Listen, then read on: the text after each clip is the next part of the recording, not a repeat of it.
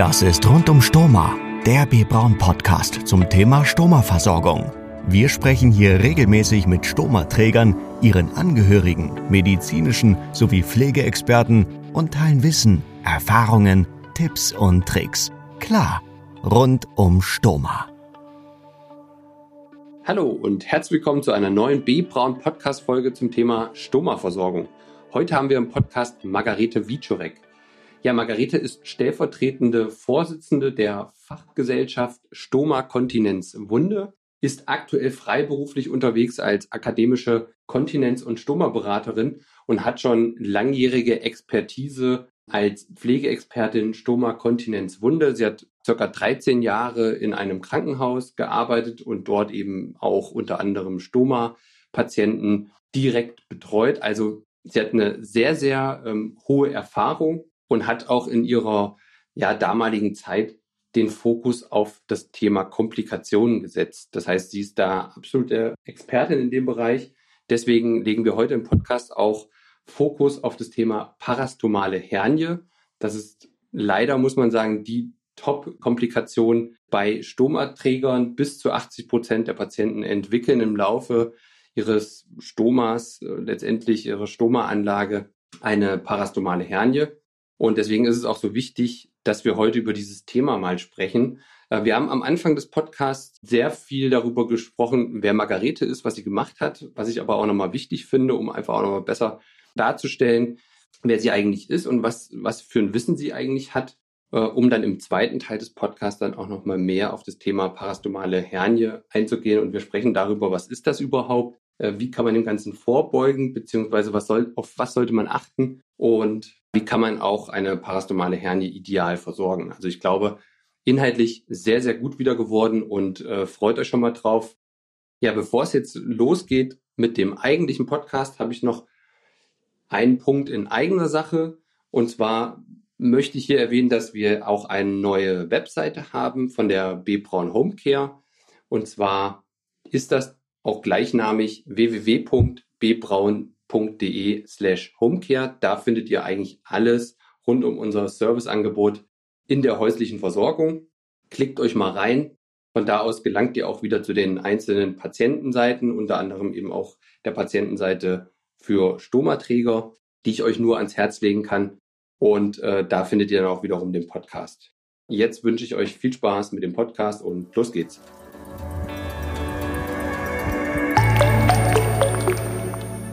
Rund um Stoma im Gespräch. Ja, hallo Margarete, schön, dass du bei uns bist. Ja, hallo. ähm, ich freue mich auf jeden Fall, dass du bei uns bist, ähm, weil du bist natürlich eine absolute Expertin auf deinem Gebiet. Ähm, ich habe es, oder man hat es ja mitbekommen, ähm, wer in dem Bereich unterwegs ist. Äh, letztes Jahr bist du ja unter anderem ja auch ähm, in den Vorstand der Fachgesellschaft Stoma Kontinenzwunde gewählt worden bist somit also stellvertretende Vorsitzende. Und ja, das wird man ja nicht einfach so. Deswegen, wie gesagt, freue ich mich sehr, dass du bei uns bist. Und ja, um dich einfach mal ein bisschen besser kennenzulernen, stell dich da einfach mal vor, ähm, wer bist du, wie alt bist du, um da vielleicht auch mal eine Einschätzung zu bekommen, wenn du die Frage beantworten möchtest. Und äh, wo kommst du her und ja, was machst du aktuell? Ja, zunächst einmal vielen herzlichen Dank für die Einladung. Ähm, mein Name ist Margarete Wiczurek.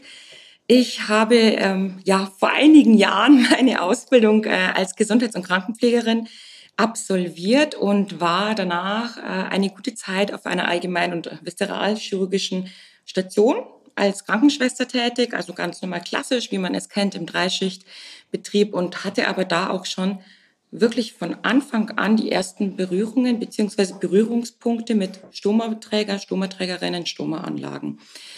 Habe dann nach einigen Jahren meine erste Fachweiterbildung absolviert zur ähm, Praxisanleiterin. Danach hatte ich gleich im nächsten Jahr, das war 2013, die Möglichkeit, die Fachweiterbildung zur Pflegeexpertin Stoma, Kontinenz und Wunde hier in Kassel an der Deutschen Angestelltenakademie zu absolvieren und wurde dann im Krankenhaus, in dem ich zu dem Zeitpunkt tätig war, eigentlich recht zügig freigestellt als Pflegeexpertin. Wir ähm, haben dort, beziehungsweise das Krankenhaus, wo ich tätig war, verfügt über ein äh, kleines äh, Stoma-Kontinenzteam und wurde sozusagen konsiliarisch für Anleitung, Schulung, Beratung etc. pp. angefordert. Und ja, ich war dann relativ zügig Teil des Teams, habe da einige Jahre äh, mitgearbeitet und ja, habe da aber für mich noch keinen Punkt bezüglich des Lernens äh, diesbezüglich gefunden, ähm, wollte mein Wissen auf jeden Fall noch erweitern habe dann das Studieren in dem Sinne fokussiert.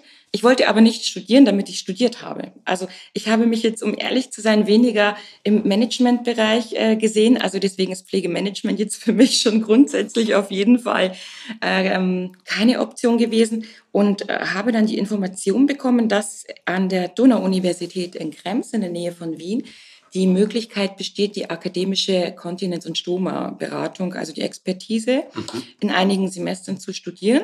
Und ja, das habe ich dann auch getan. Äh, es gibt einige äh, Kolleginnen auch im äh, deutschsprachigen Raum, die das dann weitergemacht haben bis ja zum Master in Advanced Nursing Practice ja, ich sag jetzt das mal so, jetzt ist erstmal ein Punkt, mal gucken, was noch kommt. Ja, ich bin jetzt seit ähm, ja, einem knappen Jahr ungefähr selbstständig in der Stomatherapie, beziehungsweise nicht ganz in der Stomatherapie, mehr oder weniger wirklich in der Fort- und Weiterbildung äh, tätig und schreibe natürlich ab und zu mal gerne den einen oder anderen Artikel. Ähm, ja, für die Maxi oder natürlich auch für andere Magazine. Mhm. Mhm. Super, äh, erstmal vielen Dank dafür. Ähm ja, du hast ja jetzt schon mal sehr viel ähm, berichtet, aber ich würde gerne noch mal ein Stück, ein Stück zurückgehen. Also zur Zeit, wo du im Krankenhaus auch gearbeitet hast. Ähm, ja, warum hast du dich denn überhaupt dazu entschieden? Ich meine, du hast ja auch gesagt, du bist gelernte äh, Fachkrankenschwester, Gesundheits- und Krank äh, Krankenpflegerin, äh, hast du gelernt. Ähm, wie ist es denn da überhaupt dazu gekommen, dass du dich für den Bereich Stoma, Kontinenz, äh, Wunde überhaupt interessiert hast, beziehungsweise warum dieser Bereich was hat dich daran gereizt? Ähm, ich hatte, wie gesagt, die ganze Zeit schon Berührungspunkte, also mit äh, Stomaträger, Stomaträgerinnen. Und ich, ich fand das äh, wirklich ähm, super interessant, was es für eine Vielfalt an verschiedenen Materialien gibt. Also natürlich hatten wir im Krankenhaus den Luxus, muss man klipp und klar auch sagen, über viele Materialien und Produkte zur Verfügung. Aber ich habe mich oft äh, schwer getan, gewisse Patienten unter anderem zu versorgen und wollte auf jeden Fall äh, deswegen wissen, warum, äh, was kann ich machen, damit ich die Patienten äh, besser versorgen kann. Da war schon die ein oder andere Nachtschicht dazwischen, wo man hilflos neben den Stomaträgern gestanden ist, weil man einfach nicht so gut gewusst hat, was man zu tun hat, wie man dem Patienten helfen soll. Erst recht mit dem Fokus auf komplikative Stomaanlagen. Mhm. Okay.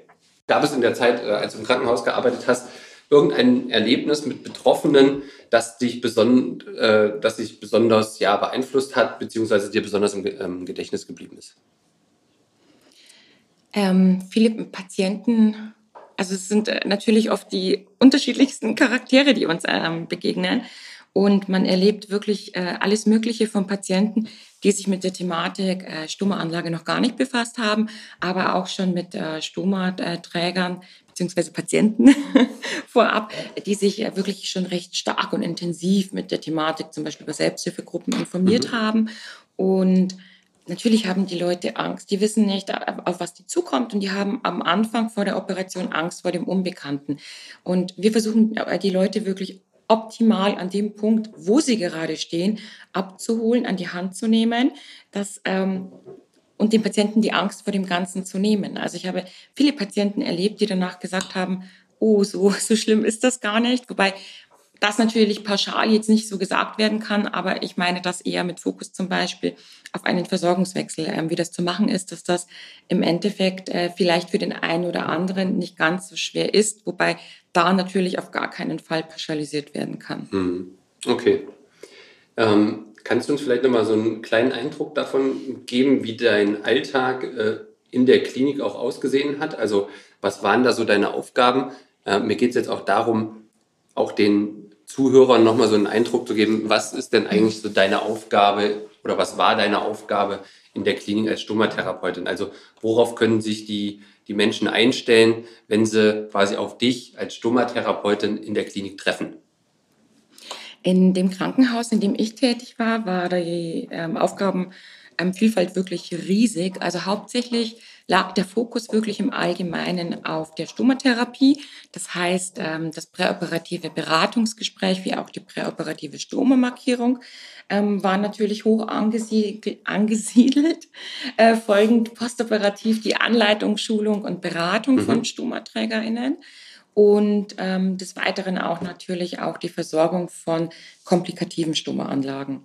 Nicht nur Stomaversorgung selbst, ähm, natürlich gehört ähm, bei einer Pflegeexpertin Stoma Kontinenz und Wunde noch einiges mehr dazu.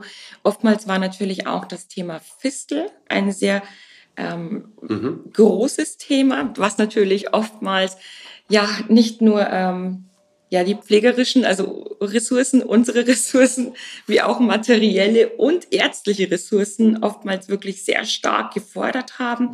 Natürlich eher mit Fokus auf enterokutane Fisteln, aber auch der urologische Bereich wurde von mhm. unserer Seite abgedeckt. Also zu einem ähm, haben wir die Leute zum intermittierenden Selbstkatheterismus angeleitet, auch Mainz Pouch 1 Anlagen beziehungsweise Patienten, die einen Mainz Pouch 1 bekommen haben wurden äh, diesbezüglich angeleitet, geschult und beraten, genauso wie Ilium, Kolonkonduit, ähm, TUUC-Versorgungen und so weiter. Ähm, ja, das Gebiet der Wunde ist zum Teil natürlich äh, mit eingeflossen in Bezug auf das komplikative Stoma und auch bei der Fistelversorgung recht stark. Aber ansonsten äh, wurde das doch hauptsächlich auf den ähm, gefäßchirurgischen Stationen von einem ähm, separaten Wundteam mhm. abgedeckt. Also schon sehr, sehr umfangreich, die Aufgaben. Ja. Ähm, du warst ja dann auch äh, als Praxisanleiterin des Bildungszentrums äh, in der Klinik äh, ja auch tätig. Also das Thema Aus- und Weiterbildung ähm, hatte ich ja schon irgendwie länger begleitet und ähm, dafür hast du ja auch scheinbar eine Affinität. Ne? Du bist ja auch heute, wie gesagt, ja auch als, als ich sag mal, Trainerin äh, sozusagen unterwegs und bildest da auch andere Pflegekräfte ähm, ähm, aus in dem Bereich. Ja, woher kommt, äh, woher kommt das? Ähm, also warum interessiert dich dieses Thema so sehr oder was reizt dich daran? Ähm, das Thema Ausbildung, Weiterbildung, Wissen weitergeben, andere befähigen, Therapie äh, ähm, ja auf einem qualitativ hohen Niveau durchzuführen. Ähm, zu einem ist es natürlich ähm, die Wissensvermittlung selber, also den ähm, Pflegekräften zu einem Wissen an die Hand zu geben, zu vermitteln. Und was mir auch besonders wichtig ist, dass äh, nicht nur, dass äh, zum Beispiel in der Weiterbildung gelernt wird, dass ich lernen muss, dass ich zu lernen habe, sondern dass die Leute wirklich auch anfangen, selbstständig und vor allem auch kritisch zu denken, gewisse Sachen kritisch zu hinterfragen. Es äh, Großes Stichwort ist natürlich auch in den letzten Jahren evidenzbasiert arbeiten. Also wo bekomme ich im Allgemeinen meine Informationen her und wie schaffe ich es, diese Informationen in die Praxis zu transferieren? Mhm. Es ist, es hat sich ja schon einiges getan in den letzten Jahren, aber es werden oftmals viele Sachen auch noch in der Pflege gemacht, weil sie einfach gemacht werden. Und sie werden häufig einfach nicht hinterfragt. Und äh, das ist mir zum Beispiel ein recht großes Anliegen, dass äh, die Leute anfangen, das zu machen und nicht einfach machen, weil sie es äh, angelernt bekommen. Natürlich möchte ich jetzt in, in diesem Kontext nicht alles äh, kritisch dahinstellen, ähm, was einem natürlich gezeigt und gelernt wird, aber es gibt da doch das eine oder andere Thema, was mir auf dem Herzen liegt, was ich ähm, sozusagen an die Pflegekräfte weitergeben möchte.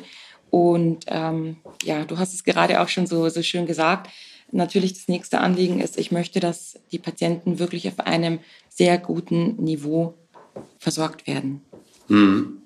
Also kann ich total nachvollziehen. Also du willst ja letztendlich eine Verbesserung äh, des Ganzen ja herbeiführen irgendwo. Ähm, und das fängt halt an mit kritischem Hinterfragen. Ne? Also äh, ne, ist das so richtig oder kann man das so anders machen, äh, dass es zu einem anderen Ergebnis führt am Ende? Und das ist doch eigentlich dann nur im, im, im Sinne des Patienten. Also ähm, sehr gut. Hört sich für mich total äh, super an.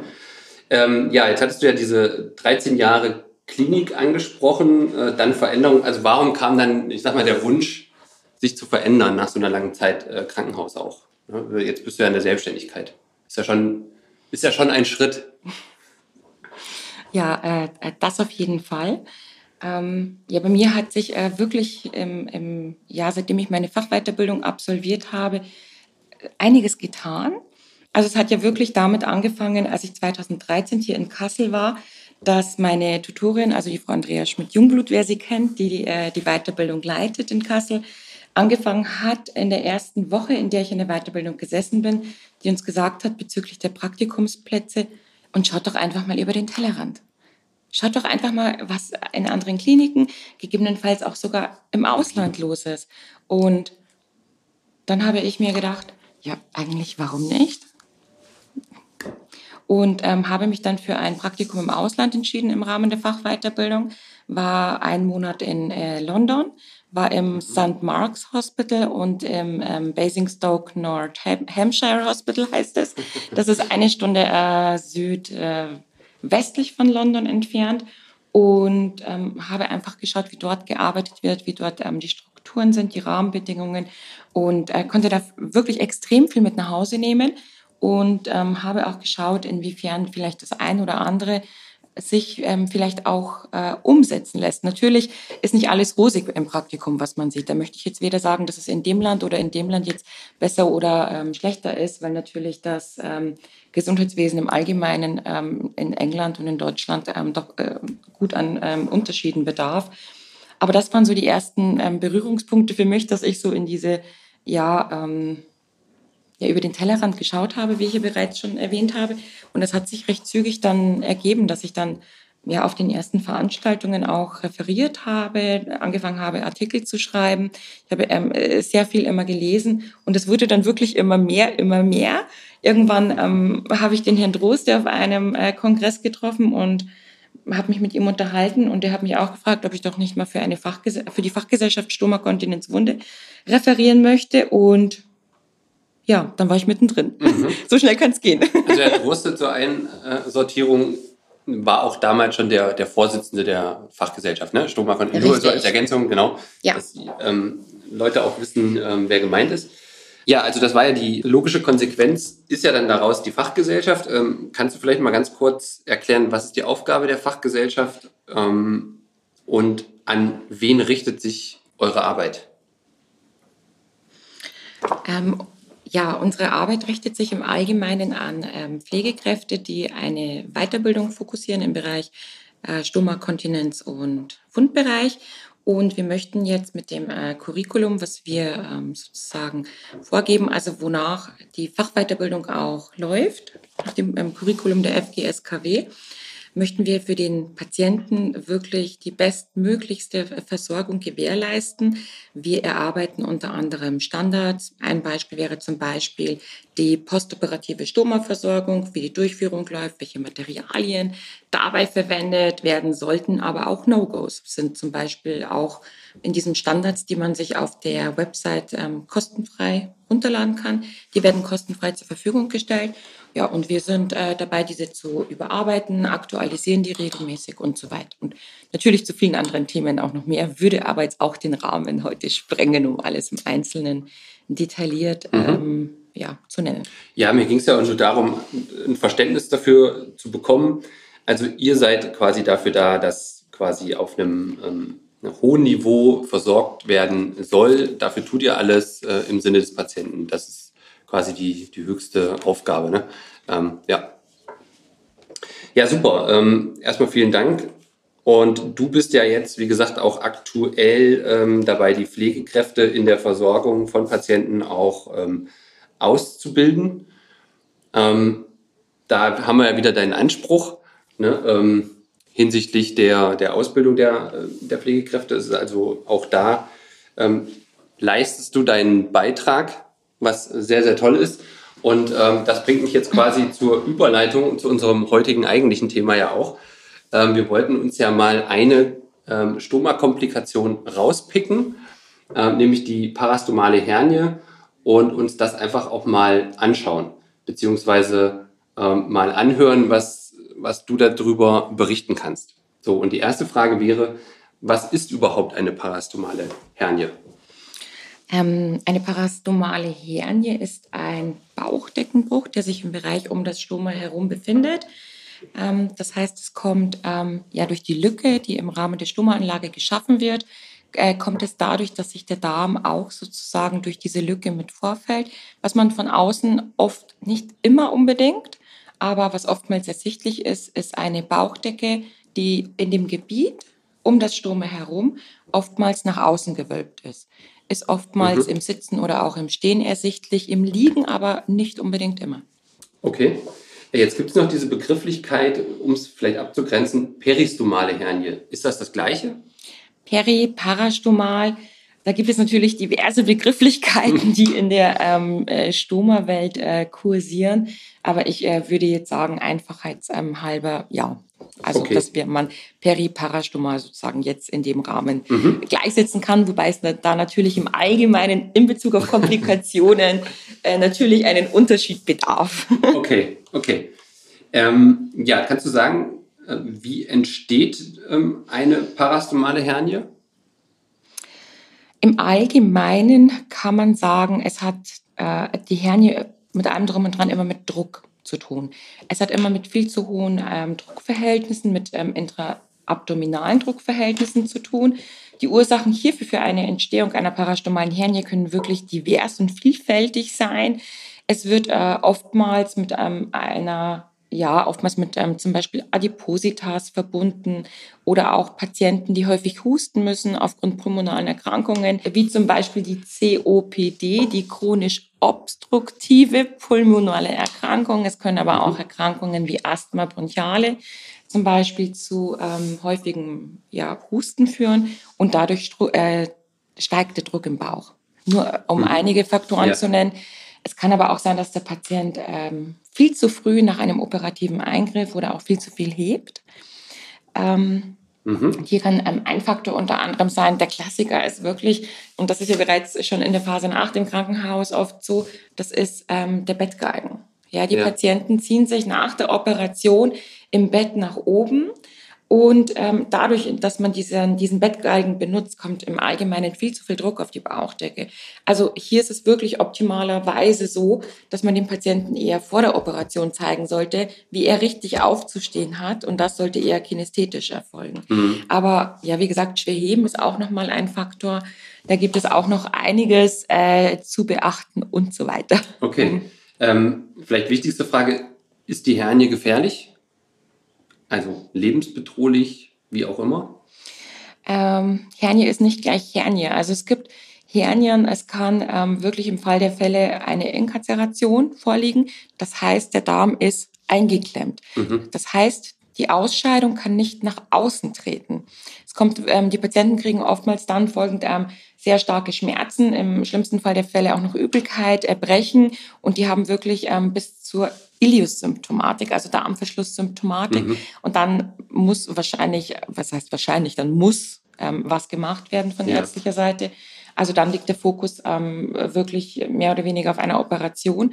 Aber es gibt auch Hernien, die oftmals wirklich mehr oder weniger nur ein kosmetisches Problem sind. Also man kann die Frage eigentlich mhm. pauschal nicht beantworten. Okay, das heißt, ähm, eine Behandlung äh, von einer parastomalen Hernie ähm, kann halt unterschiedlich sein. Also es kann sein, dass es operativ äh, da rangegangen werden muss, es muss es aber nicht, sozusagen. Mhm. Ne? Also rein genau, medizinisch vollkommen. gesehen. Ja, richtig. Okay. Ähm, was kann man denn machen, sage ich jetzt mal, ähm, ich sag mal, außer diesem schweren Heben sozusagen, um einer parastomalen Hernie vorzubeugen? Mhm. Also optimalerweise, wenn wir jetzt gleich im Krankenhaus anfangen, alle ja, Bettgeigen. Wir mal im Krankenhaus. genau. genau. Wir entfernen optimalerweise gleich alle Bettgeigen und zeigen dem Patienten bereits vor der Operation, spätestens nach der Operation, wobei dann, wenn operiert worden ist, dann geht das natürlich nicht ganz so einfach häufig wie präoperativ, dass man dem Patienten zeigt, wie man aufsteht und ich glaube, wenn man sich selber mal in die eigene Nase langt und überlegt, wie man jeden Morgen aufsteht, dann rollen sich doch, ähm, ja zumindest der Großteil der Menschheit, rollt sich wirklich über die Seite aus dem Bett heraus. Mhm. Also ich kenne die wenigsten, die gleich in der Früh ihre Bauchmuskeln anspannen und 90 Grad Oberkörper hochgehen. Gibt es, habe ich auch mich letztens erst darüber unterhalten, aber ähm, ja, sportlich, sportlich.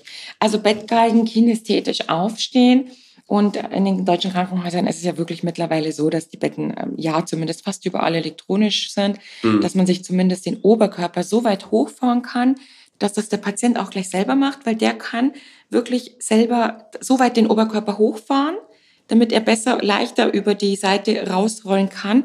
Er kann selber Stopp machen, weil das natürlich unangenehm ist. Ähm, wenn jemand anders so Kopfteil hochfährt, weil der Patient kann selber für sich sagen, okay, stopp, bis dahin und nicht weiter. Wichtig ist auch, dass man dem Patienten zum Beispiel sagt, dass wenn er lachen oder husten muss, also in den ähm, Situationen, wo Druck auf die Bauchdecke ausgeübt wird, dass man zu einem vielleicht ganz wirklich leicht sich die Bauchdecke mit den flachen Handoberflächen hält. Mhm. Und eine weitere Option wäre auch noch mit, und das ist nicht nur ähm, bauchdeckenschonender, sondern belastet auch nicht so stark den Beckenboden, ist wirklich über die Schulter abzuhusten. Wie wir es hier sowieso jetzt gerade im Moment alle machen. Mhm. Aber wirklich, es macht einen deutlichen und starken Unterschied bezüglich der Druckverhältnisse, mhm. wenn man jetzt ähm, gerade aushustet oder wenn man wirklich über die Seite abhustet. Sehr interessant. Das habe ich schon auf gehört. Auf jeden Fall. Und die Patienten wirklich auf ähm, Gewichte sensibilisieren. Mhm. Es heißt im Allgemeinen, so ist es zumindest in der Literatur beschrieben, dass man in den ersten vier Wochen postoperativ nicht mehr wie fünf Kilo heben sollte. Also das ist die Angabe, die rausgegeben ja. wird. Und danach folgend heißt es fünf bis zehn Kilo. Kann man aber wirklich nicht auf jeden Patienten pauschalisieren. Es gibt wirklich Patienten, ähm, die heben 12 Kilo und haben gar keine Probleme oder auch ein bisschen mehr. Mhm. Und es gibt welche, die heben sieben und dann hat man bereits ähm, irgendein Problem. Also deswegen, ja, es ist individuell. Diese fünf bis zehn Kilo sind halt diese ja, Rahmengewichte, an denen man sich orientieren sollte. Mhm. Was aber schwierig ist, die Patienten können es sich im Allgemeinen einfach nicht vorstellen. Was wiegt 5 Kilo, was wiegt 10 Kilo? Es ist ganz wichtig. Mhm. Oder weißt du, wie viel der nasse Wäschekorb bei euch zu Hause wiegt? Keine Ahnung. Kommt drauf an. genau. Aber kann, kann ja mal wirklich recht schnell bis zu 15 Kilogramm wiegen, mhm. so ein Korb mit Krass, nasser Wäsche. Ja. Das bedenkt man nicht. Und ähm, natürlich, wenn wir über äh, Druck und Gewichte reden, dann denken viele wahrscheinlich an Sporten, an Gewichte. Es gibt schon einige Sportarten, wo man mit Druck aufpassen sollte. Mhm. Also wie jetzt natürlich, wenn man Gewichte stemmt oder jetzt äh, zum Beispiel auch das äh, Rudern. Und zwar manchmal das sportliche Rudern ist ja. auch, geht ja. sehr stark auf die Bauchdecke. Aber es ist wirklich mehr oder weniger der Alltag, der einfach, ähm, ja, mhm zur Belastung beziehungsweise wo diese Drücke sich hauptsächlich bewegen. Also nicht nur der, der Wäschekorb, man geht zum Einkaufen.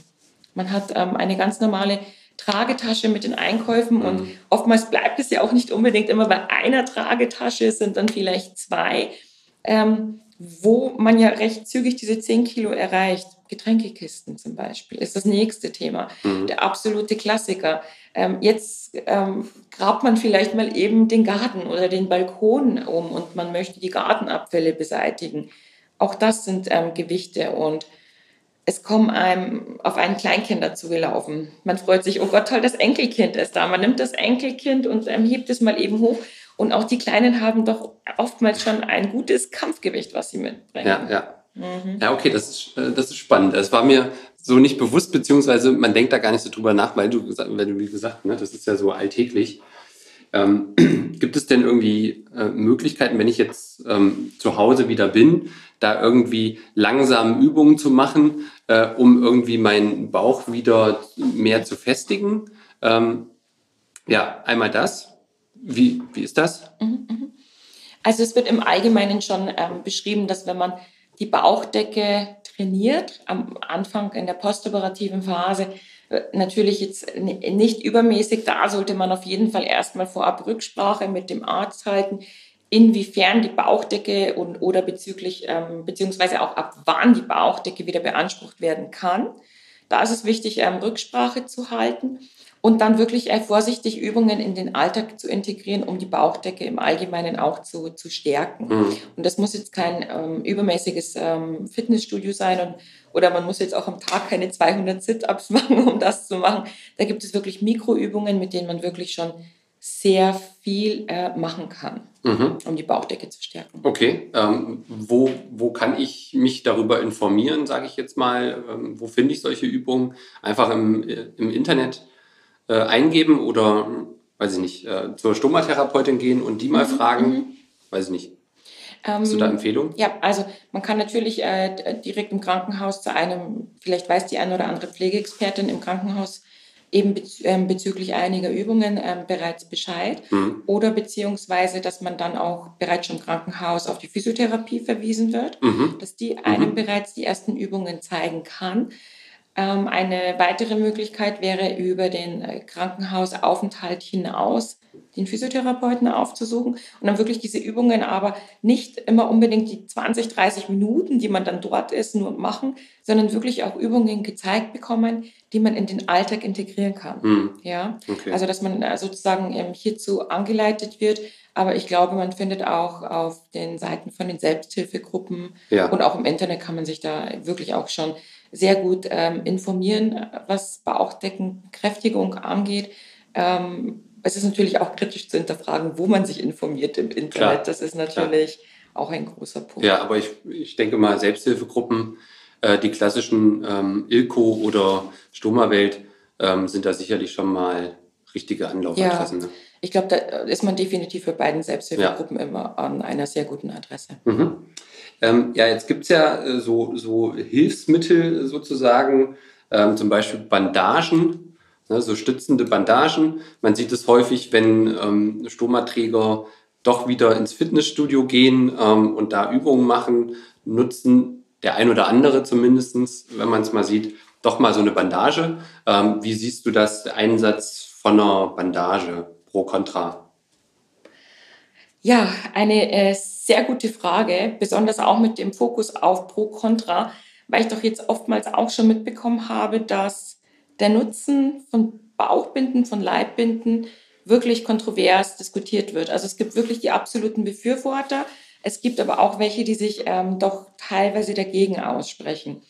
Eine Bauchbinde oder auch als Leibbinde genauso äh, gut bekannt, mhm. Ähm, gibt es ja mittlerweile auch schon von ähm, einigen Herstellern, beziehungsweise auch Stromartikelherstellern. Es gibt aber auch Firmen, die sich hauptsächlich äh, darauf fokussieren, Bauchbinden äh, sozusagen zu vertreiben. Beziehungsweise man hat ja immer auch noch äh, die Möglichkeiten, welche individuell von einem Bandagisten anfertigen zu lassen. Ist mehr oder weniger fast das Nonplusultra, muss man sagen. Ja. Ähm, es gibt natürlich äh, bei den Bauchbinden, die oftmals direkt postoperativ, also im Krankenhaus, mhm. bereits die ersten ähm, sozusagen beim Patienten angelegt werden, äh, doch einiges zu beachten. Also eine Bauchbinde für alle pauschal von der Stange schwierig, ja. weil wir wissen natürlich bezüglich des Habitus, ähm, ja, haben wir doch die unterschiedlichsten Körperformen, die uns in unserer Praxis begegnen. Also das sollte schon von einem Profi angepasst werden, dass wenn man schon eine Bauchbinde trägt, dass, das, ähm, dass die natürlich auch passt und sitzt. Weil klar, wenn etwas nicht passt und sitzt, dann trägt man es nicht. Klar. Äh, diesbezüglich. Ganz wichtig ähm, bezüglich Stomaträger, es muss eine, eine ähm, seitliche Aussparung da, wo der Stomabeutel ähm, positioniert ist, dass da auch eine Aussparung bei den Bauchbinden vorhanden ist, damit der Stomabeutel sozusagen ähm, nicht unter der Bauch, äh, unter der Leibbinde ist. Also dass mhm. das weder abgeklemmt, abgedrückt wird, sondern dass der Beutel über der Bauchbinde sozusagen nach außen hängt, dass der Stuhlgang nach außen mhm. treten kann. Das ist auf jeden Fall wichtig. Ähm, es kann stützen oder es gibt halt stabilisierend. Ähm, es muss natürlich nicht kontinuierlich 24 Stunden am Tag getragen werden. Natürlich, wenn man jetzt ähm, körperlicher Aktivität nachgeht, dann ist so eine Bauchbinde auf jeden Fall empfehlenswert, weil die die Bauchdecke wiederum stärken kann. Wenn man jetzt zum Beispiel auf der Couch sitzt und sich jetzt, ich sage jetzt mal, die Nachrichten anschaut oder äh, ja, nachts kann man die Bauchbinde auch gerne äh, runternehmen. Mhm. Ja, es geht wirklich hauptsächlich um das Tragen bei Aktivität, wenn man die nutzt. Okay.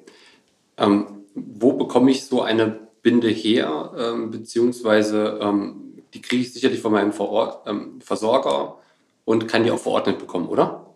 Genau, vollkommen richtig. Also man hat äh, grundsätzlich das Recht auf zwei Bauchbinden im Jahr, dass man äh, die Möglichkeit hat, sozusagen eine zu waschen und mhm. eine zu tragen. Also das ist so die klassische Bezeichnung dafür. Die werden verordnet, also man muss die ähm, übliche gesetzliche Zuzahlung leisten, die immer ja. anfällt. Aber ansonsten wird die rezeptiert, also vom Hausarzt dann verordnet mhm. oder auch schon im Krankenhaus. ähm, während des Aufenthaltes und man kann dann zum Mandagisten im Sanitätshaus oder dann vom Nachversorger sozusagen ja. ähm, dementsprechend diese Bauchbinde von diesen dann bekommen. Okay. Ähm, wir haben über ein Thema noch nicht gesprochen und zwar die Versorgung von Hernien. Also wenn ich jetzt eine Hernie habe, ähm, kann ich die weiterhin gut versorgen äh, mit einem Stomabeutel? Auf was muss ich da vielleicht achten? Mhm. Ja. Ähm, ja, da gibt es äh, definitiv einige Tipps und Tricks, die beachtet werden sollten. Problem kann wirklich sein, dass eine Versorgung, die wirklich kontinuierlich sehr gut hält, aufgrund einer Hernie das vielleicht nicht tut. Und jetzt versorgt man sich vielleicht grundsätzlich im Liegen oder man wird grundsätzlich in einer liegenden Position versorgt und der Durchmesser des Stomas ist grundsätzlich immer der gleiche. Also das heißt, man sieht das Problem im Liegen vielleicht oftmals nicht. Mhm. Deswegen ist, ist, das ganz wichtig, dass wenn mir zum Beispiel meine Stomaversorgung, die sonst immer tiptop gehalten hat, auf einmal vielleicht nicht mehr hält, den Patienten aufzusetzen oder hinstellen zu lassen und zu schauen, was macht denn das Stoma im Sitzen oder im Stehen. Das, das ähm, aufgrund der Situation dass die Hernie dadurch erst ersichtlich wird, weil dann erst Druck auf die Bauchdecke kommt und natürlich auch der Umfang der Bauchdecke in der jeweiligen Position zunimmt, kann es wirklich sein, dass je nachdem, wie ausgeprägt diese parastomale Hernie ist, dass ähm, der Stoma-Durchmesser nur als ein Beispiel zum Beispiel nicht mehr 30 Millimeter ist, sondern jetzt 45 Millimeter. Mhm. Und dass das vielleicht der Grund ist, warum mir diese Versorgung jetzt nicht mehr hält. Also da muss man wirklich äh, schauen, was sich tut. Da gibt es schon die ein oder anderen äh, Tipps, Tricks, dass man ja äh, die Platte zum Beispiel ähm, zu einem ähm, sternförmig einschneiden kann. Wichtig ist aber, dass wenn man das tut, dass man auf jeden Fall wichtig einen Hautschutzring unterlegt, damit natürlich in diese sternförmigen ähm, mhm. Einschneidungen, die man einsteigt, also die man dann tätigt, dass da nicht der Stuhlgang darunter laufen kann oder beziehungsweise ja, sich sammeln ja. kann. Okay. ähm, ja, also vielen Dank nochmal für diese Ausführung. Ähm, war, glaube ich, auch nochmal äh, sehr gute Tipps. Ähm, am Ende äh, die Frage, beziehungsweise was möchtest du äh, den Betroffenen, äh, die, sag mal jetzt, trotz aller Vorsorge vielleicht ähm, eine parastomale Hernie bekommen haben, äh, nochmal mit auf den Weg geben? Ähm, auf jeden Fall ganz wichtig, sich schon an den äh, Vorgaben der, des Arztes beziehungsweise der Pflegeexpertin äh, Stommerkontinenzwunde orientieren und wirklich am Anfang, erst recht, wenn man nach einem Krankenhausaufenthalt nach Hause kommt und es ist viel liegen geblieben, man möchte viel machen, aber dann trotzdem sich auf jeden Fall körperlich nochmal schonen, die Bauchdecke nach Möglichkeit, es muss nicht intensiv sein, aber stärken und ja, man muss nicht unbedingt immer irgendwas falsch gemacht haben, um eine parastomale Hernie zu bekommen. Mhm. Also es ist wirklich die Stoma-Komplikation Nummer eins. Bis zu 80 Prozent aller Stomaträger kriegen eine parastomale Hernie. Okay. Hauptsächlich eher haupt angesiedelt, kann auch im Iliostomie-Bereich, aber wirklich stark bei Kolostomien angesiedelt. Mhm. Mhm. Und bis zu 50 Prozent kriegen im ersten Jahr aller Patienten eine Hernie. Also man darf den Fehler nicht unbedingt immer bei sich suchen. Es sind extrem viele Faktoren, ähm, die diesbezüglich mit einfließen. Und ähm, ja, wie gesagt, optimalerweise die Bauchdecke ein bisschen stärken, wenn das natürlich geht und sich schonen. Okay, super. Margarete, vielen Dank äh, fürs Gespräch. Ähm, schön, dass du bei uns warst. Ja, vielen herzlichen Dank für die Einladung. Rund um Stoma Ja, das war's auch wieder mit der heutigen Podcast-Folge. Ich hoffe, es hat euch gefallen. Wer weiterführende Informationen zum Thema parastomale Hernie auch haben möchte, der kann auch gerne Kontakt mit uns aufnehmen. Auch wir haben natürlich Experten im Haus, die euch beraten können zu dem Thema. Also scheut euch nicht, äh, mit uns Kontakt aufzunehmen. Ähm, ich verweise da auch gerne nochmal auf die neue Website, die ich erwähnt habe, www.bbraun.de slash homecare. Ansonsten freue ich mich natürlich bei Interesse, wenn auch ihr eure Geschichte erzählen wollt. Äh, auch da nehmt bitte Kontakt zu uns auf. Wir würden uns freuen. Da am besten über die Webseite www.bbraun.de slash stoma-patienten.